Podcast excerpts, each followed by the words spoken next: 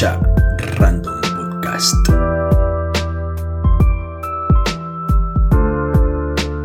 Animate a ser random.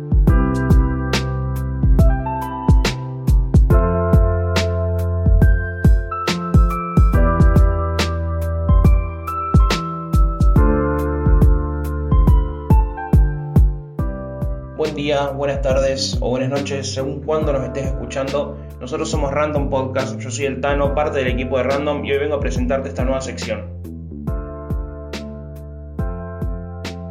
En Random Podcast vas a poder encontrar las notas subidas en formato audiolibro, vas a poder escuchar las entrevistas que vamos a estar haciendo desde la revista y también te vamos a dejar playlists para que puedan acompañarte a vos durante todo el día. Así que disfruten y te dejo con la próxima nota. Las manos de todos los negros arriba.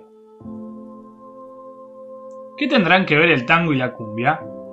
¿Qué tendrán en común Gardel, Goyeneche y Discépolo con Pablo Lescano, El Pepo y Hernán de Mala Fama? Seguro no es su voz o su fama, ni siquiera su facha.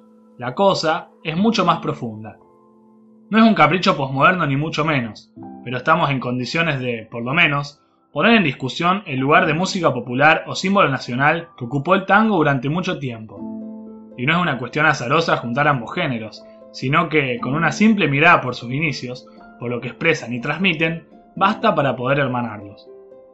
Hay que remontarse a más de un siglo atrás, cuando tus ancestros llegaban al país como podían, en barcos que arribaban desde Europa, la mayoría al puerto de Buenos Aires. Desde allí se empezó a gestar esta cultura tanguera, como momento de distracción y diversión para estos trabajadores inmigrantes conglomerados en suburbios porteños como La Boca, San Telmo y Pompeya. Así, los negros del puerto fueron Gardel antes que Gardel, hasta que la tan pulcra alta sociedad quiso. Esta, junto a la iglesia y la policía, prohibieron el género por incitar al escándalo, la lujuria y la diversión nocturna, lo que obligó a los negros a bailarlo en lugares ocultos. Así como el tango, la cumbia, y más específicamente la cumbia villera, también surge de la inmigración, pero esta vez interna. Producto de una sociedad argentina golpeada por la crisis económica de los 90, donde las clases medias caen a la pobreza y las clases bajas se ensanchan. Las villas miserias fueron la franja marginal donde se instituyó la cumbia villera, como única herramienta de expresión y contestación de estos sectores. La cumbia villera también fue y es una forma de escapar de la realidad. Paradójicamente, 100 años después, a este género también se lo censuró. En diciembre de 2002, el Comité Federal de Radiodifusión le impidió al programa televisivo Pasión Tropical llegar a grupos de cumbia, impidiendo su difusión. Por otro lado, en el año 2017, el antropólogo y cineasta Christian Juré filmó Alta Cumbia, una película que refleja esa denigración, tanto del género como de los que lo producen y escuchan. Este film demuestra lo que planteamos, que a la cumbia villera le pasó lo mismo que al tango, la ridiculizaron y la negaron. De todas maneras, ambos géneros evolucionaron.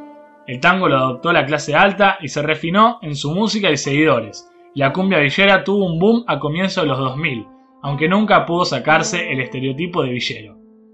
Sin embargo, los que aún no pueden superar son dos cuestiones. Una es la apología de los excesos y otra es el lugar de la mujer. Lamentablemente es uno de los vínculos más fuertes que tiene la cumbia con el tango, que tiene tres tipos de mujeres, la madre, la mujer que lo abandona y la mujer engañadora. Esas tres mujeres, que están tan excelentemente ejemplificadas en la historia del tango, son las mismas que están en la cumbia. Afortunadamente, ahora han aparecido muchos grupos de cumbia en donde la mujer tiene el centro del escenario y canta sus historias.